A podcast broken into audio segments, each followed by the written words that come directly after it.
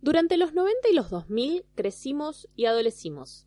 Algunas experiencias están más vívidas y otras las retomamos y entendimos gracias al dios Internet. Bienvenidos a Millennials al Ataque, un podcast en el que hablamos de esas cosas que sucedieron entre 1990 y 2010. Nuestra cápsula del tiempo para aquellos centennials que tal vez no sepan qué carajo estamos diciendo y que aportará una dosis de nostalgia a los millennials como nosotros se van a remontar a la estratosfera.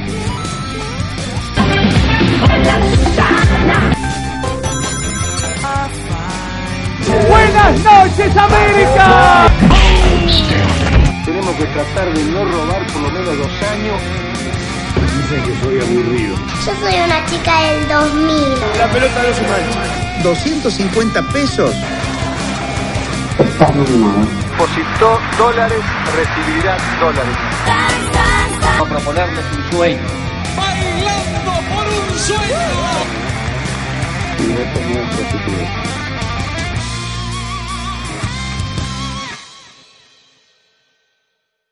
Cuando en el 97 o el 98 vi por primera vez Toy Story, mi cabeza explotó. Ya se estaba poniendo en boga el CGI, o como le decíamos con mis hermanas en ese momento, las cosas hechas en computadora.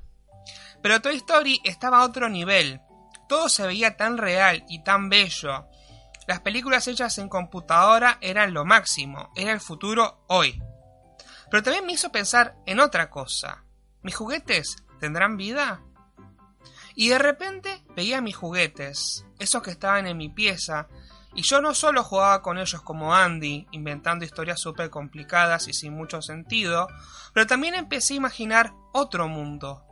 Uno que imaginaba cuando me iba a dormir o no estaba en casa.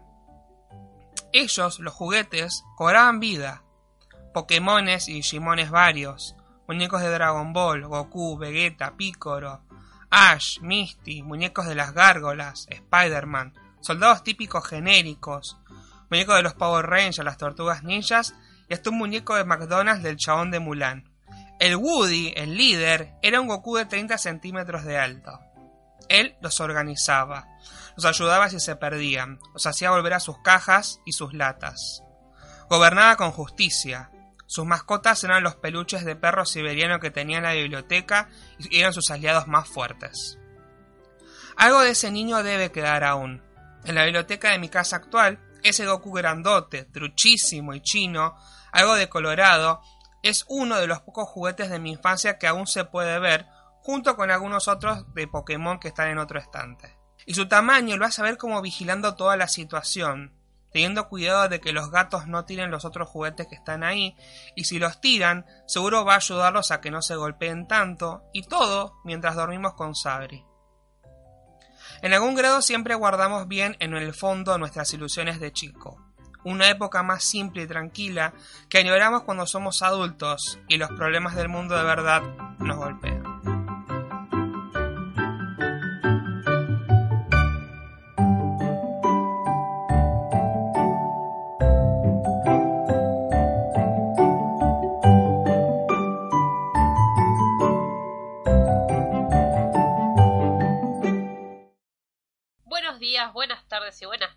Mi nombre es Sabrina. Y yo soy Félix. Esto es Millennial Sal Ataque para vagamente comprobado y creo yo que este va a ser un podcast muy difícil para mí.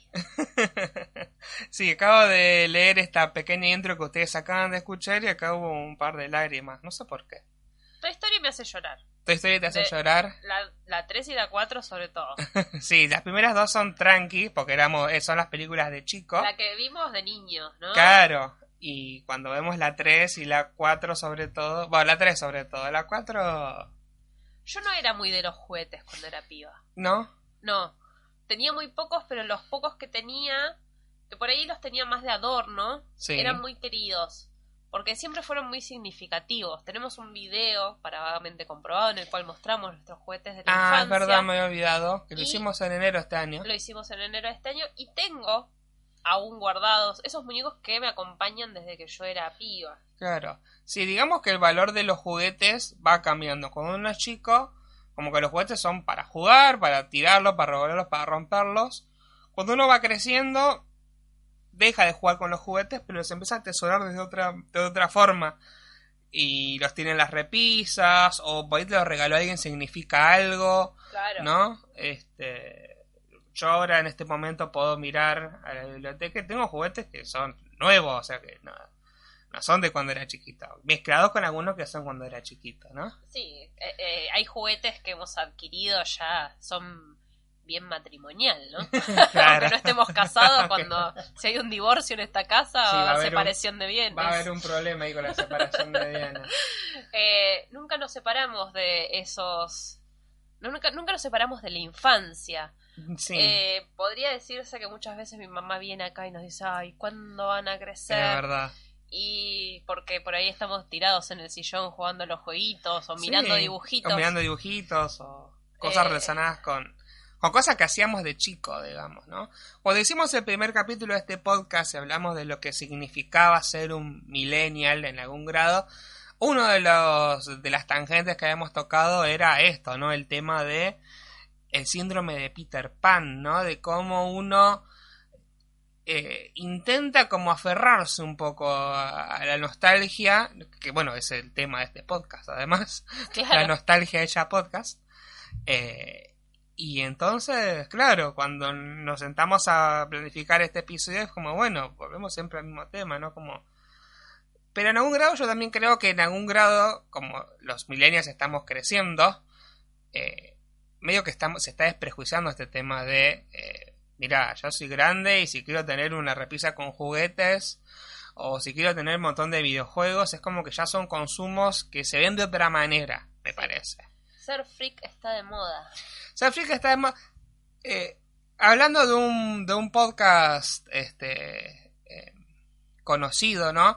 Hablando del tema de los videojuegos, por ejemplo, que es el cerebro de la bestia, ellos hablaban No, de... no, es el cerebro de la bestia. en gallego. Ellos hablaban de que los chicos ya no se este, identifican como gamers. No. En el sentido de que el videojuego es parte de la cultura. Ya antes, el videojuego en nuestra época era algo para chicos. A pesar de que nuestros padres, nosotros tenemos padres que jugaban videojuegos y abuelos que jugaban Sí. videojuegos, pero en algún grado es como que siempre estaba asociado a ser algo que era de chiquilín, que era algo, un mercado para chicos. Y ahora estamos creciendo y viendo que en realidad el mercado de los videojuegos va dirigido a los adultos Sí. y que el Hay mercado torneos y, y que se ganan, que mueven millones, Claro.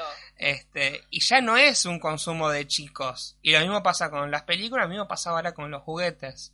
No que en algún grado hay juguetes que son para que los chicos jueguen y hay juguetes que están hechos para el pelotudo cuarentón que creció y que quiere coleccionar juguetes de tal cosa. Una Navidad no hace mucho, yo te regalé un juego que estaba diseñado para adultos, que era un Lego Claro. mini, mini. Para, pero era para adultos. Era para adultos, sí, sobre todo por el tamaño de las piezas, o sea, no es para que un chico juegue, porque un chico no se va de... yo me, a mí me encantaba jugar con ladrillitos, por ejemplo, de chico y Nunca cuando... tuve.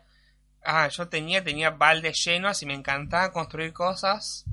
No, nunca Eh, tuve. eh, eso. era como el Minecraft, ahora los chicos ya no usan Lego sino usan, juegan al Minecraft. Pero era como el Minecraft de, de- o sea, armar tu mundo con esas Claro. piezas, inventar historias. Y es también algo de lo que hablé, ¿no? Eh, jugar con juguetes era inventar historias en algún grado y yo creo que es lo que me llevó después en algún grado siendo más grande a querer escribir y a querer inventar. Eh, motivado un poco por ese hecho de inventar historias jugando. Claro. Yo, mis, mis juguetes eh, predilectos era el que estaba enchufado a la tele. ¿Cuál? Eh, el Family. El Yo Family. me la pasaba jugando el Family, hija única. yo, el tema de jugar con juguetes fue como muy limitado. Sí, por ahí en la primera infancia me acuerdo de jugar con algún primo, con juguetes, pero después era como que ya acá en Mar del Plata, sola, eh, era más de la tele y del Family. Eh, Family. Sí, para mí mi mayor compañero de aventuras era que él hacía todo, todo el family. ¿no? Claro. La imaginación pasaba por ese lado. O, o por ahí la, la imaginación la invertías en otros aspectos de tu Sí, vida. siempre desde que tengo memoria escribí diarios íntimos, Claro. escribí... eh, a mí me gustaba la papelería. A mí yo pedía regalos y pedía cuadernos y lápices. Entonces siempre lo, lo, tiré para ese lado, no, no tanto en jugar con juguetes. Pero sí tengo mis juguetes favoritos que todavía conservo, que son mi muñeca celeste que me regaló mi papá cuando tenía cuatro años, mi muñeca rosita que me regaló mi bisabuela cuando eh, yo ni, ni memoria tengo, un pianito que me regaló mi abuela y en la casa de mi mamá hay una jarrita de un juego de Tupperware que me regalaron de un juego de que era igual al que tenía mi mamá, pero chiquitito. O sea, un tupper de juguete. Claro, era eh, Tupperware siempre vendió cosas para chicos. Sí. Era mi ah, mamá sabía. mi mamá tenía un juego de jarra con las tacitas. Sí. Y a mí me regalaron lo mismo, pero en miniatura. En miniatura. ¿Entendés? Y era la jarra con las tacitas. La jarra todavía está en la casa de mi vieja por ahí debe estar dando vueltas, era lo más, porque era exactamente igual que la de verdad. Claro, bueno, y ahí está otro tema que podemos tocar, que es el tema de los roles de género y los juguetes. Y los juguetes, Nosotros lo tuvimos muy marcado eso. Yo tenía, mis hermanas tenían la cocinita, el juego para barrer y para secar y para levantar toda la mugre. Eh, y bueno, después las Barbies, que también tenían como todo su mundo. Yo Barbie tuve una y le saqué la cabeza. No, no, no me gustaba jugar con ella. Después tuve un bebote cuando era un poco más grande. Pero, bueno, los bebotes. Pero no, no le daba ni cinco de pelota. Ni cinco de pelota. Claro. Eh, no sé, era, era distinto el tema de, del juego así. Me encantaban los juegos de mesa, amaba los juegos de ah, mesa, pero no tenía con quién jugarlo. Mi mamá estaba podrida de jugar un juego de la boca que tenía porque era siempre lo mismo y jugaba con la única que podía jugar era con ella. Jugaba sola. Re triste, eh, bueno, sí. No, yo por suerte tenía mis hermanas, tenía primos este, con los que jugaba. Aunque pensándolo bien un poco en retrospectiva, a los, con los juguetes, con los muñecos, que los que tenía un montón, eh, jugaba solo. Como que era mi momento de jugar solo, era jugar con muñecos, y era cuando inventaba historias y, y flasheaba. Siempre que veo Toy Story, volviendo al tema, que vemos las escenas, por ejemplo, al principio de Toy Story 3, que vemos toda esta escena de acción que los muñecos tienen como una aventura súper épica, y que en realidad era todo lo que estaba imaginando el pibito. Sí. Eh, era, era así. Yo me acuerdo que yo jugaba y era así, flasheaba cosas ni en mi cabeza, mis mambos. Por eso me gusta, o sea, me gustaba tener muñecos de, eh, de, series y de películas, ¿no? Como teníamos, tenía Dragon Ball, tenía Pokémon. Pero me gustaba también comprar muñecos genéricos, o sea, tenían soldados. Sin que no eran de nada, eran soldados comunes que tenían sus armas y cosas. Y entonces imaginaba historia con soldados. Y les ponía un nombre, le inventaba una historia y la desarrollaba.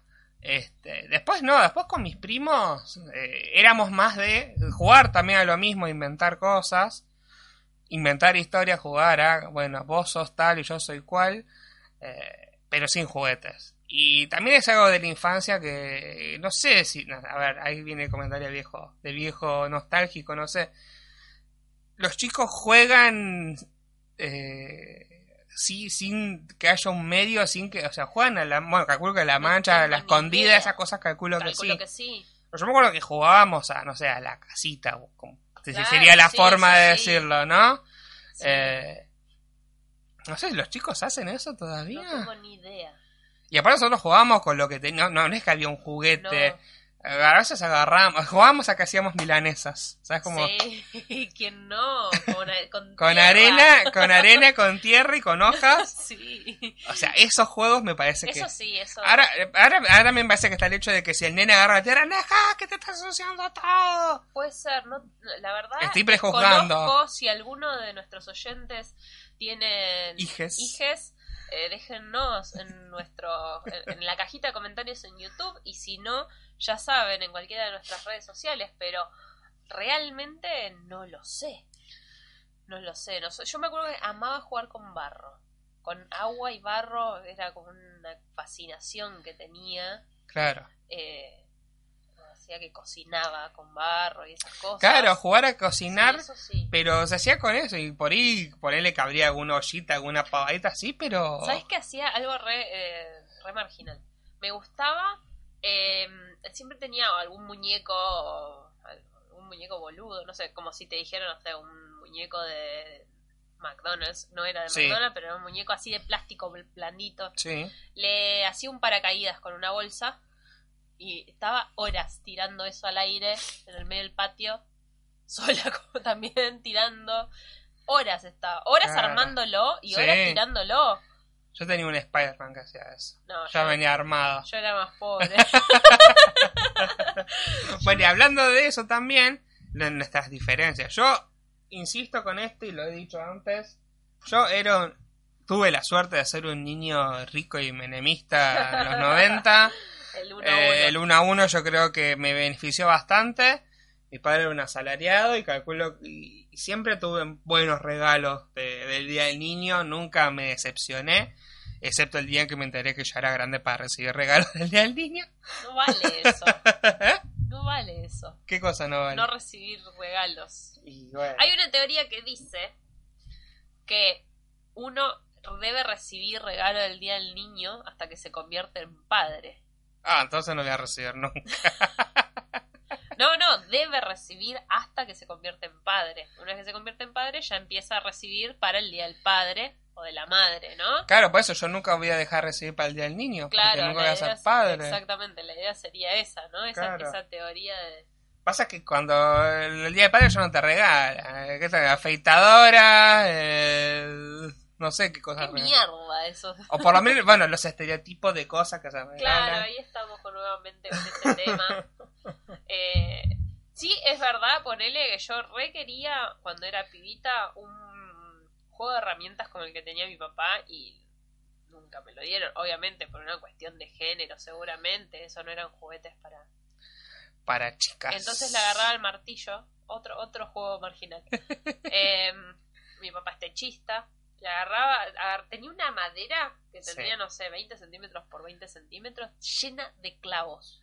Porque me la pasaba clavando clavitos ahí en esa madera. Pero no sé, eh, quedó en la mudanza eso, eh, en Buenos Aires. Pero llena de clavos con un martillo posta. Claro, jugando, y bueno, sí, cuando no quedaba otra, agarramos los elementos de verdad. Claro. Después nos puteaban seguramente, ¿por qué me agarraste las cosas? Pero bueno.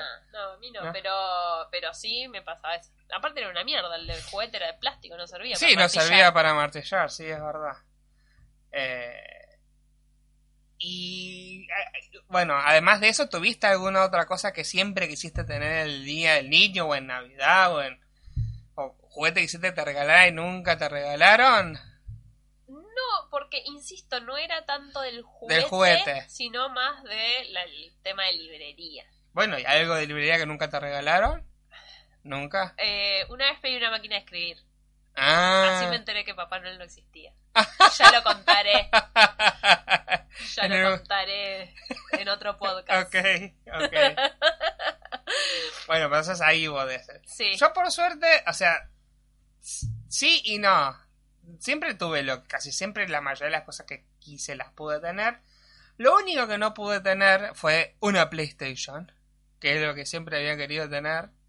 Y bueno, no, bueno pero eso ya era juguete de alta, altísima gama. Claro, sí, pero por ejemplo el Sega me lo regalaron. Y claro. Creo que la vez que me regalaron el Sega fue creo uno de los mejores días del niño que tuve. Me lo regalaron para un día del niño con el juego de los picapiedras. Claro. Mi única experiencia con los videojuegos hasta ese momento había sido con eh, el Family y el Super Mario. Entonces, claro, yo jugaba este juego de las picapiedras, que era como un estilo así de plataformas, como Super Mario, pero me acuerdo que me había flashado que podías volver. Algo que Super Mario nunca, pero vos adelantabas la pantalla y si querías volver, ya está, perdiste, fuiste. En este juego era como, wow, puedo volver hacia atrás. y era como revolucionario y aparte Pedro Picapera tenía como pegado con un palo a dinosaurios y a los enemigos que tenía. Y un juego bastante jodido, nunca lo volví a jugar de grande, debería volver a jugar. Habría que buscarlo habría que buscarlo y jugarlo. Y me acuerdo que esa Navidad, esa Navidad, ese día del niño, perdón, fue grandioso, fue como, wow, mi Sega. Claro. Eh, no recuerdo si me lo regalaron para el Día del Niño o no, el Family. Claro. Sí me acuerdo cuando lo pedí. Ah, lo pediste. Sí, sí, el Family lo pedí, tenía cuatro años. Sí. Yo pedí, eh, yo, yo negocio a lo grande, o no negocio. Como siempre. Eh, yo tenía tres años y mis papás yo dormía en la habitación de mis papás. Sí. Tenía mi cuarto con mi cama, con todas las cosas de una nena de 4 o 3 años. Sí. Pero yo dormía en la, al lado de la cama de mis papás, en una camita. Claro. Entonces les dije, yo me mudo, pero me regalan la tele y el familia. ah, poco había pedido la piba. ah, sí, yo te digo, si negocio, negocio en serio. Claro. Y en ese momento estaban muy bien, mis hijos todavía vivíamos en Villarrosa. Y me acuerdo, me acuerdo el día que me lo compraron. Y eh, ya no me acuerdo tanto la situación, eh, creo yo nuevamente que es un recuerdo construido por las anécdotas de mi madre, en la cual dice que agarré la sábana y la almohada y me fui a la pieza. Claro, ya está, ya, tengo lo que y. Nunca más me volví. Era así. ¿Para qué más? Sí, ¿para qué más? Y mi mamá eh, tenía un almacén, ella se iba a atender al almacén, yo me quedaba sola y tenía permiso únicamente para prender la tele, prender el family y hasta que ella volvía al mediodía yo jugaba al family. Claro. O sea, esa, esa fue mi primera infancia jugando al family claro, que te hasta creaste, mediodía. Te creaste, oh, qué buena infancia. Por eso el Mario 1 me lo paso como con los ojos claro, cerrados. Claro, ya lo tenés Ya lo tenés ahí en el ADN. Claro, con los ojos cerrados. Bueno, hay speedrunners que lo hacen, así que te puedes dedicar a eso. No, no, tampoco la boluda. Em, y después, otro regalo que me hicieron, pero de juguete, eh, una muñeca que gateaba y movía el culo cuando gateaba. me la regalaron mis viejos eh, una vez viajamos a no a, o sea era Brasil pero era uruguayana, que está en la frontera. Sí, como... Fueron a comprar. Sí, sí, pasaron ahí la frontera nomás. También, el uno a uno. Me acuerdo que mi mamá se trajo una millonada de sábanas, que todavía anda alguna dando vuelta por ahí. Y en el, en el momento ligué, ligué una, una muñeca. Y está la foto por ahí dando vueltas de, de Sabri pequeña con la muñeca. Y generó conflicto, porque habíamos viajado con una familia amiga sí. y a mí me compraron la muñeca y a mi amiga no se la quisieron comprar. Y es el día de hoy que se debe acordar de la muñeca. Es más, hace como unos 10 años le hicimos una broma que le regalamos una muñeca, porque según ella había quedado traumada de ese, de ese viaje. Éramos re chiquitas. Eh, pero sí, la muñeca esa movía el culo, me acuerdo.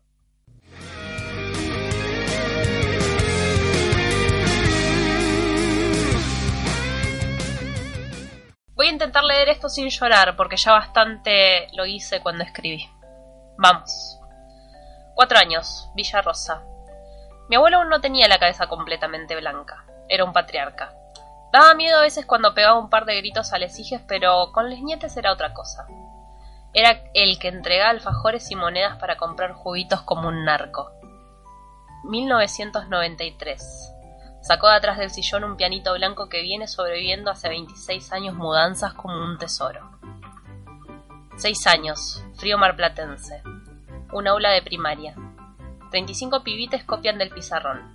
Lunes 6 de agosto de 1995. Día nublado. Dibujo que hice el día del niño. Me dibujé mirando por la ventana mientras llovía. Ese invierno era el más frío y triste para mi pequeña humanidad, y el Día del Niño había pasado de igual manera. Ocho años. Mi papá tenía veinte más que yo. Veintiocho años, un papá joven, siempre me lo dijeron. Mi mamá estaría trabajando. Seguro era un viernes o un sábado, no lo recuerdo. El domingo era el día del niño y los rollers eran furor. Las instrucciones eran claras. Quédate adentro, no le abras a nadie, yo en un ratito vuelvo. Estaba acostumbrada a quedarme sola. No pasaron ni diez minutos que papá volvió, llorando. Era la primera vez que lo veía vulnerable, y hay noches que me despierto de madrugada con ese recuerdo y otros más recientes. En el bolsillo tenía 102 pesos. Los rollers salían 100. Si pensamos que era 1997 significaban 100 dólares, un montón de plata. El pasaje al centro ida y vuelta salía 1.40. Le tenían que sobrar 60 centavos. Volvió llorando porque cuando corrió el colectivo la plata no estaba. Él quería comprarme los rollers, gastar lo último que tenía en mí, y la plata no estaba. Hacía frío pero había sol, y mi papá lloraba, y yo con él por verlo llorar. En ese momento el regalo no me importaba, solo no quería verlo sufrir y menos por mí. Ese recuerdo me despierta de madrugada y se mezcla con otros y me despierto confundida y angustiada. No me gusta el día del niño. Me da frío, me da tristeza, me angustia porque sé que atrás de cientos de publicidades de juguetes hay miles de papás intentando no decepcionar a sus hijas. No quiero ser el Grinch también de este día, ya bastante reñido con el día de la amiga. Al final termino siendo el Grinch de todas las festividades.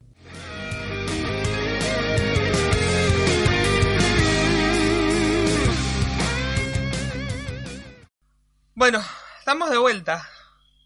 Qué duro tus recuerdos del Día del Niño.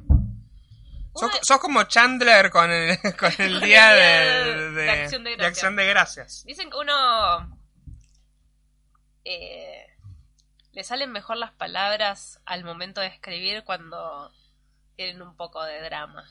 Y sí, los escritores sin drama y sin tristeza, no, ¿te imaginas una literatura de toda gente contenta y feliz? No, un embole. Un embole. Un embole. Em, tengo para contrarrestar esta última de los ocho años. Por favor. que ese mismo año, y después de ese momento muy triste y duro, sí.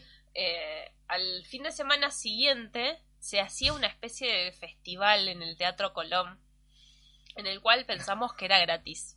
Sí. Eh, mi papá pensó que era gratis. Salimos de acá, me acuerdo de mi casa. Mi mamá trabajaba los fines de semana porque trabajaba en una casa de comidas. Entonces, en un restaurante. Eran los días que más se elaboraba. Eran los días que más se elaboraba. Entonces yo pasaba mucho el fin de semana con mi papá. Ese día decidimos no ir al fútbol porque los domingos era de mi papá jugando al fútbol y yo al costado de la cancha alentándolo. Y me llevó al centro en el cual había un festival donde iba a estar chiquititas chiquititas, 1997, recién había arrancado. Pero aparte, eh, fue el, eh, chiquititas arrancó en agosto. Cara. ¿Entendés? Recién había arrancado. Sí, sí. Eh, bueno, la, la cosa es que llegamos ahí no era gratis. Chiquititas gratis, mmm, Cris Morena. Mmm. Aguantá, aguantá. Cuestión que nos recibe una payasa en el, en el hall del teatro. Sí. Y mi papá se la chamulló y nos dejaron pasar. ¿No? Le dijo que no tenía un mango, que era verdad, y nos dejaron pasar. Bueno, la cuestión es que nos metemos, nos sentamos, buenísimo, yo estaba re feliz porque chiquititas, ¿entendés? Sí. Era lo mejor que me había pasado ese año, chiquititas. Y cuando empezamos a mirar así, arriba del escenario, que no estábamos muy lejos, bailando, reconozco a la hermana de un compañero de la escuela. ¿Eh? Entonces hago así. ¿Trabajaban chiquitita? Y lo veo a mi compañero sentado. Y era una especie de tributo a chiquititas, ¿entendés? Jodeme. Jodeme que ya había tributos a chiquititas. Era como una especie de las chicas bailando, como una, mm, no sé, un festival de ballet o algo así, que las chicas bailaban. Hicieron la corea. Hicieron las corios. Era como lo que le pasó con. ¿Cómo era? Con Zac Efron, ¿te acordás que trajeron un Zac Efron trucho? bueno. O cuando fui a ver Néstor en bloque a un corso y después nos enteramos que no, era, Néstor, en bloque. Esto era Néstor en bloque. Muy bien, eso, me encantó. Cuestión que. Eh, estuvo, yo estuvo divertido, yo la pasé bien. Estuvo bueno que sea la coreo. bailaban bien. No era chiquititas. No era chiquititas. Pero para mi infantil mente de ese momento fue un planazo. Porque me dieron golosinas. Cara. Cotillón, todo. Estaba, estaba re feliz. Sí, sí. Eh, pero bueno, son cosas que son altibajos y sigo insistiendo. Uno, eh, sin esos momentos tristes que uno más recuerda, eh, el arte no tendría sentido tampoco, ¿no? Igual, bueno, este, por eso ahora también, después de haber tenido momentos así. Bueno, yo no tanto, pero sí vos. Pues ahora también medio que justifica toda nuestra... Obvio, olvídate. Nuestro síndrome de Peter Pan. Tenemos todas las cosas que no pudimos tener de, de chicos. Claramente. Y más, o sea, si querés me busco más drama para seguir comprándome más cosas. no, no, está bien. Igual quería destacar algo. Yo me acuerdo que algo que me re gustaba de chica, que no... Yo creo que clasifica como juguete. Sí. Eran los tiki-taka. Sí. Los yo-yo. ¿Cómo que no? Y algo que nunca pude tener era el diablo loco. Ah, eso no me interesaba tanto porque yo tenía la impresión. A ver, yo tuve tiki-taka, tuve un trucho y mi hermana tenía el original. Que el original me acuerdo, ¿sabes cómo diferenciar el original del trucho? ¿Brillaba en la oscuridad? No, y tenía el, la manijita. Sí. Si vos las mojabas en agua caliente, cambiaba de color. Ah, mira. Entonces mi hermana tenía el original. yo me acuerdo que un, había uno que Había uno que brillaba en la oscuridad también, no, pero me acuerdo que en la publicidad decía, el original, si vos lo metías en agua caliente, la manijita cambiaba de color. Ese es el posta. Todo lo demás son truchos. truchos. Mi mamá tenía el posto, yo tenía un otro chingui, pero no igual. Me acuerdo que así, no, apenas podía hacer como que las dos golpearan así. Ajá. Taca, taca, o sea, como si fuera un péndulo. el tiki nunca lo llegaste. Eh, no llegué a ese tiki taca así porque me da miedo dársela a alguien y... Yo era la maestra del tiki taka. Me encantaría tener un tiki taka ahora. ¿Existirán? No tengo ni idea, pero amaba el tiki-taka. Me acuerdo que tenía uno que era fucsia, creo. Sí. Salían dos mangos, eran re baratos. Claro, el que yo tenía, me acuerdo que no había salido un peso, era lo más barato. si el posta salía como dos pesos, ponele. Sí, sí, eran re baratos. Y eh, me acuerdo que eh, tenía tenía el tiki-taka y me encantaba. lo único que era medio. yo Nosotros éramos medios vándalos en la primaria y después lo usábamos de boleadora. es que, eso es lo que tiene, esos juguetes son muy para agredir a alguien. Yo seguramente le he tirado el tiquitaca a mi hermana por la cabeza, seguramente. Sí, nosotros de, de, agarrarlo de una de las pelotitas y sí, eso también, sí. Eh, por eso, después, eh, como era, bueno, era medio tonto con el tiquitaca, el yo-yo nunca pude hacer el, el movimiento yo-yo de que me vuelva, no podía, no me salía. y estoy seguro que si lo intento hacer ahora, no me va a salir tampoco. Ahí lo, anotamos en la lista de las cosas que no pude hacer junto con silbar, chaquear los dedos y hacer globos de chicle. Otra cosa más es, no puedo hacer que el yo-yo me vuelva. Se me va para abajo y no, vuelve para arriba. Me encantaba, me encantaba. Y yo veía que mis compañeros hacían traca, traca y te hacían el, el, columpio. el columpio, el perrito y no sé qué no, carajo. El nunca me salió. El y columpio no, sí. No podía hacer ni el yo-yo. O sea. Y el diablo loco me re gustaba. me daba miedo porque eran, no, para, eran esos juguetes que generaban terror. ¿Por qué? Un chico se sacó un ojo con el diablo ah, loco porque mirando para arriba cuando cayó. ¿Viste esas cosas que decían cuando cuando no querían que juegues con algo? Sí, no. Em, no, claro, gente que no podía ni con el yo-yo ni con el tiki-taka, con el diablo bronco, iba, ah, no, no, déjalo, déjalo. Pero bueno, ahí tenés un juguete que hubiese Sí, es un juguete, es un juguete. Es un, fueron grandes juguetes. Sí. Y bueno, ya que hablamos de, juegos, el elástico. Ah, bueno. ¿Jugás al elástico? Sí, obvio. El elástico éramos capas hasta, el, hasta lo último, ¿viste? Que hasta el, hasta el cuello, hasta, el cielo. Hasta el cielo. Primera, segunda, tercera, cuarta y subía, subía. Yo jugaba al elástico. Sí, jugaba. Pero era medio de nenas. Pero yo jugaba igual. Es como que era nena, pero yo jugaba y... Nosotros eh, éramos muy... En ese sentido jugábamos todos juntos claro. en el recreo. Nosotros, como en cuarto yo jugaba grado... con la nena que me gustaba igual. Y todos hacíamos eso. como en cuarto grado nos agarró un ataque de jugar al poliladro. Mujeres contra varones. Ah, sí, poliladro. Pero era la excusa para toquetearnos. Sí. Claramente. Todos los juegos eran De cuarto a sexto jugamos al poliladro. Sandía, sandía, tú serás un gran policía. No, ¿sabes que no me acordaba de esa? Melón, melón, tú serás un ah, gran ladrón. y así elegíamos quién, era policía y quién iba a ser ladrón. Lo que pasa es que nosotros jugábamos mujeres contra varones. No, no, Entonces era, ya los equipos estaban armados. Pero sí, eh, y me acuerdo que una vez le arranqué todos los botones de guardapolvo. No. Todos, ni uno le dejé. Ni uno. Yo tenía un guardapolvo que tenía broche.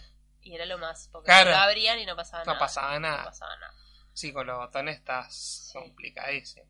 Y, el y nos habían pintado en el patio de la escuela eh, un, una rayuela. Sí, una rayuela. Y un twister también, otra excusa. ¿Un twister? Ah, mira. Ah, re, era re pro un twister. Estaba pintado en el piso. Mira.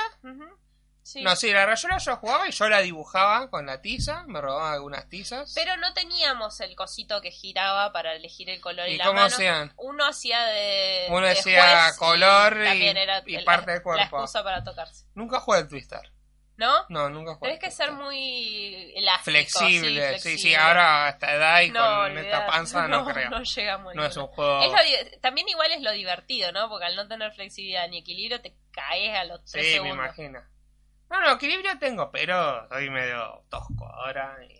Pero sí, me imagino que para manosearse y tocarse. Claro, olvídate. En esa preadolescencia uno hace esas cosas y otro juego, yo me acuerdo, ¿te jugaste Cigarrillo 43? No, ¿sabes que no? No, pero ¿sabes cómo es? No, te creo que tengo la teoría por ahí dando vuelta, pero no. A ver, ¿qué te acordás? Decime que te acordás. No, no.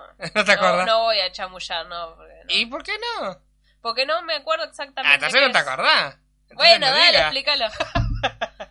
El Cigarrillo 43 era un juego medio extraño donde había uno como que le daba la espalda a todos los demás y todos los demás como que tenían que acercarse ah, a ese. Sí, pero tenía otro nombre acá eso. Ah, puede ser. Diferencia dialectal. Entonces, el, que se daba vuelta decía cigarrillo 43 y los otros tenían que quedarse quietos. Sí, tenía otro nombre. Y la, otra y la persona esa tenía que hacer que las personas que se quedan quietas se muevan y perdían. Eh, gente de Mar del Plata que esté escuchando este podcast, por favor ayúdenme a recordar cómo se llamaba ese juego. Tenemos un tema con el, dialecto. Las diferencias dialectales de los juegos. Eh, te voy a decir una que seguro va a generar controversia en todo el país. La gente que nos escucha de otros la lugares. Grieta. En Mar del Plata, cuando jugamos a la escondida. Sí. ¿Cómo decís vos cuando tocas la meta? Primero, en una, ahí hubo una diferencia también eh, generacional. Yo cuando era chico decía piedra libre para todos mis compañeros. Sí. Después, cuando fui creciendo y, y seguí jugando a la escondida, de repente algún día era pica. Y fue como, ¿qué es pica? Es piedra libre, no, pica. Diciendo, empecé diciendo pica tal, pica tal, pica a todos mis compañeros. Bueno. ¿Cómo decían acá? Acá Mar de Plata y me causa mucha gracia porque yo tuve un problema porque yo seguí viajando a visitar a mi familia a Buenos Aires y cada vez que iba y jugaba a la escondida con mis primos era un quilombo, ¿entendés? Claro. Em, acá cuando vos llegas, sos... Eh, cuando no sos la persona que busca claro, y llegas a la meta, decís, buena para mí. Buena. Buena, buena o mala. para mí. Ah. Buena. Si vos sos la persona que está buscando y encontrás sí tocas casa y decís mala para Félix. Sí. ¿No? Entonces es buena y mala. Ah, buena y mala. Entonces cuando vos llegas y todavía quedan un par. Sí. Buena para todos mis compas. Cara. Somos, somos un, algo, con el tema vocabulario somos un La medialuna dulce salada y buena y mala. Y, la, trotadora. Algún día vamos a hablar de eso, no en este podcast, porque no, es una cuestión de nostalgia, sino, que es una cuestión lingüística. de que somos... Y según, según Gustavo, nuestro amigo Blue Diarieses, eh, nosotros decimos mucho... Bolacero. Bolacero. No sé. Para mí, bolacero lo tengo incluido en mi... También, en mi genética como jugar al Mario. Claro, sí, sí, sí. No sé. Pero sí, esas diferencias. Para mí el pica, la primera vez que escuché pica, me, me, me, alteró. Siempre fue piedra libre. No sé dónde salió pica. Pero de repente era pica. no sé, ahora cuando juegan los pibes, no sé qué, sé, qué dirán a Cámara del Plata. Que juegan a la escondida los chicos. Si tenés sí, hijes, contanos en los comentarios. Yo creo que sí. o si sos pibite todavía, contanos en los comentarios. Bueno, que jugamos, al cuarto oscuro. Olvídate, amaba jugar el cuarto. Jugaba el cuarto oscuro con mis tíos. Cuando era más pibita. Claro. Tendría 6, 5, 6 años. No tengo mucha diferencia de edad. Y tengo un cuento escrito al respecto. Ah, bueno. Después lo Algún día lo leeré. Lo puedes leer. Eh, jugábamos al cuarto oscuro en la pieza que ahora es de mi prima, en la casa de mis abuelos. Tenía muchos más muebles en ese momento porque todavía había tíos que vivían con mi abuela. Sí. Eh, y yo me llevo con mi tío menor, o sea, con el hijo menor de, mi, de mis abuelos, me llevo cuatro años y con la que le sigue me llevo ocho. Sí. Y éramos chicos, yo tenía cinco, mi otro tío tenía cuatro, nueve y mi otra tía tenía cuatro más que mi primo, que mi tío. Trece. Trece, o sea, éramos chicos. Y jugábamos ahí al cuarto oscuro. Generalmente cuando llovía, porque no podíamos salir afuera. Claro, sí. Yo vivía en departamento. Y por lo tanto no salía mucho, porque no había... había patio compartido, pero siempre había una vecina que se quejaba porque estábamos gritando y jugando. Entonces generalmente jugábamos dentro de casa y también agarrábamos una de las piezas, bajamos la persiana, apagamos las luces y cuarto oscuro. Y nada, era escondido en la oscuridad básicamente. Pero era re divertido jugar. Era divertido, sí. Aparte era especial porque no jugábamos siempre. No. Y cuando jugábamos era un desastre era siempre. Era un quilombo porque aparte empezabas a tirar a cosas. A tirar cosas, te chocabas con todo. Si no saben cómo se juega el cuarto oscuro, claramente hay un tema generacional. Sí, el cuarto oscuro se, se apagaba todo, se cerraba todo y te escondías donde podías dentro del cuarto. Generalmente espacio reducido, por lo cual muchos lugares no había. El, el problema es que cuando era uno, uno era pibito, chiquito, muy chiquito, yo tenía 5 o 6 años, a mí me daba miedo. Sí, era te Y siempre me cagaban porque me mandaban a mí primero a buscar, ¿entendés? Igual eso me pasó siempre. Cuando yo me mudé a Mar del Plata y todos los pibes del barrio nos juntábamos a jugar, éramos un montón, éramos como 30 pibites. Eh, yo era la más chica y yo no jugaba al fútbol. Sí. Porque era de madera y siempre terminaba llorando, entonces mi mamá no me dejaba jugar, los pibes no me dejaban jugar y yo no quería jugar. Claro. Entonces, ¿cuál era el castigo por no jugar al, fútbol? Porque jugaban al 25 encima. ¿Cuál era el castigo? Contra el primero. Contra el primero. Sí, sí. Entonces siempre me cagaban, loco. y hablando de cuarto oscuro, esto ya es más un recuerdo de la adolescencia. Pero que también denota un poco mi estupidez. No miente, yo fui muy lento para madurar. Y me acuerdo que una vez con mis compañeros, ya éramos bastante boludos, éramos 14, 15 años, ya teníamos, ya éramos grandes. Quisimos jugar al gallito ciego. Ah, ese nunca jugué. El gallito ciego era también, era como lo mismo, era uno que estaba vendado, ¿sí? Y... Eh, ah, el gallito ciego, sí. Y buscaba a los demás. Eran bastante, grandes. No, bueno, pero pará. ¿Era para toquetearse también? Más o menos podían dar la cosa. Estábamos jugando Éramos boludos, estábamos jugando, nos cagamos de risa. Y de repente yo en un momento me escondo en, en, con un, en el baño. No está, ya estaba la puerta del baño abierta, pero yo me pongo ahí como en la puerta. Y de repente escucho, Feli, andate de acá y de repente era una excusa para uno que eran parejitas se habían escondido ahí, estábamos, estaba todo oscuro, claro, estaban apretando ahí, era una excusa para boludear y apretar ahí. Y de repente, claro, después, ah, qué pelotudo, yo estoy jugando, te agarré, pues me, fui a jugar a la Play, no sé, me fui a hacer esa cosa, pero era como... No, yo me acuerdo que... ya fue como, como decías vos, eh, perdón. Dale, dale. No, eras como decías vos, era como los juegos como excusa para toquetearse, pero ya está llevado a un nivel extremo. Yo me acuerdo que la primera vez que jugamos a la botellita, jugamos a la botellita en el pasillo de la escuela. Jugamos, éramos como 15 jugando. ¿Qué pavada es? Sí, pero terminó re accidentado. ¿Por qué? Porque éramos re pendejitos. Iríamos a tercero o cuarto grado. O sea, tendríamos 9, 10 años. Sí. No sé si alguno de mis compañeros acordará de eso, pero a mí me retraumó. Llegué a mi casa y me largué a llorar. Porque eh, en, el, en esto de, ah, te, tocó con tal, tocó con tal, empezamos a los empujones, una compañera se cayó y se quebró. No. Y te juro que es el día de hoy que tengo el recuerdo de llegar a mi casa y con culpa decirle a mi mamá, jugamos a la botellita y Agustina se quebró. Pero aparte... Yo como adulto digo, ¿qué? Mi mamá... ¿Cómo? No, mi mamá dijo, está bien. lo que menos le preocupa. A mí me daba culpa que jugar a la botellita. Y mi mamá se preocupó por la por mi compañera, obviamente, ¿entendés? ¿Qué clase de botellita juegan los chicos ahora que una se queda? no, el que no se quiere dar un beso le quebramos una pierna. Pero me reacuerdo. Pero ¿cómo fue? ¿Los empujones? Era, era una chica que también siempre como que estaba muy retraída, así, como Y en un momento la empujamos, o sea, entre todos, o sea, empujamos al varón y empujamos a ella. Ella se cayó y se quebró. ¿Qué se quebró? Me parece que se quebró la parte de arriba de la cadera. se quebró ah. mal, se quebró mal. No sé si mis compañeros se acordarán de eso, pero a mí es algo que me ha traumado. No, sí, no.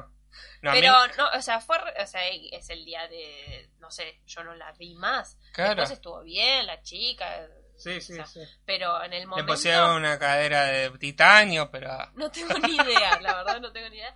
Pero sí me acuerdo que eso me recontra traumé y me acuerdo de, que mi mamá me preguntó, ¿qué te pasa que estás así? el, jueguito de la botellita más extremo del mundo. Dos veces me pasó eso, esa vez y una vez que dije una puteada en el patio de la escuela. Dije, cállate boluda, le dije a una compañía, me escuchó una seño, también tendría nueve, diez años. Y me sentí re mal porque me retó la seño y dije, le va a decir a mi mamá, le va a decir a mi mamá, le va a decir a mi mamá. Y llegué a mi casa, me la voy a llorar y le dije, re culposa. Igual, en mi defensa y en la defensa de todos y todas y todes los millennials argentinos, argentinas y argentinas, nos criamos a base de la culpa. Nuestras madres nos criaron a base de la culpa, nuestras maestras nos criaron a base de la culpa, por lo cual, si somos una generación que necesita mucho psicólogo y psiquiatra, es por eso. por eso. ¿O no? Ah, sí, sí. Yo no era tan boludo de ir a mandarme al frente, pero sí la culpa la tenía, después se me pasaba. Igual ahora tengo momentos... Cuando veías que no pasaba nada, ya fue. Claro. A mí me pasó más de un poquitito más grande.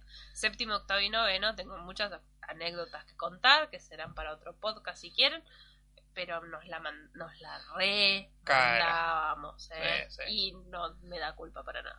no, más vale. a, veces, me da culpa cosas que hice de chico, eh, de pedo, son cosas que hice de chico, pero digo, la puta madre, ¿por qué hice esas cosas? Y Cuestión, este podcast del Día del Niño empezó medio abajo. Terminamos. No, yo lo empecé, yo le puse toda mi onda y vos te pusiste a llorar. Bueno, pero eso es una llorona. Fue emotivo. Y después sí, tu parte fue para pegarse un tiro. Eh, fue emotivo, pero hablamos un poco de los juegos y juguetes, de, nuestra infancia. infancia. Cuéntenos ahí abajo, si estás escuchando por YouTube, en la casilla de comentarios, eh, ¿Cuáles eran los juegos de tu infancia? ¿Cuáles eran tus juguetes favoritos? ¿Y cuáles eran los juguetes que siempre quisiste? Claro, que nunca pudiste tener. O, si el día del niño.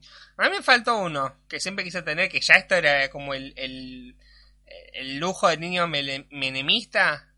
Era, yo quería un auto a batería. Ahora en el super están 13 mil pesos. Están 13 mil pesos. Me podría comprar uno, pero... No entramos. no no me entra ni el pie, me parece. Pero de chico moría por tener uno de esos. Después me íbamos a la plaza a poner de bursaco y te los alquilaban, daba la vueltita y era como, wow. Y yo ah, ¿te los alquilaban? Sí, te los alquilaban. Ah, creo que podías dar cinco vueltas por, no sé, un peso, una cosa así. Entonces iba y lo alquilaba. Mira. Pero no tenía el mío propio. Y bueno. Yo, creo que mis viejos me lo deben haber querido comprar, pero debe ser Era imposible. Debe ser que es medio impagable, entonces... Si fuera por ello me lo hubieran comprado, pero bueno. Si los rollers salían 100 dólares, imagínate lo que salía eso. sí, me imagino, me imagino.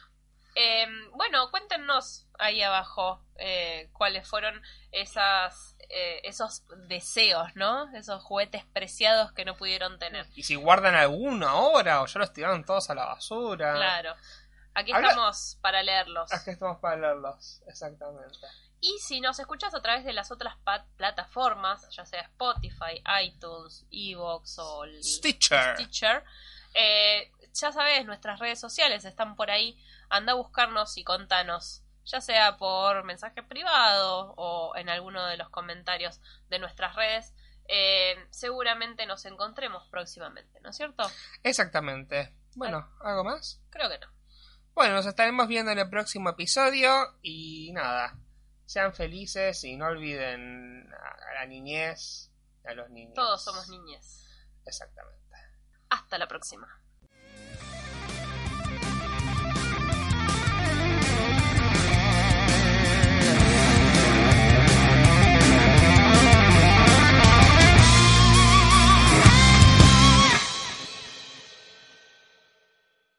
Millennials al Ataque es un podcast producido por Félix Lencinas y Sabrina Cortés para Vagamente Comprobado, nuestro canal de YouTube donde también podés encontrar otros contenidos.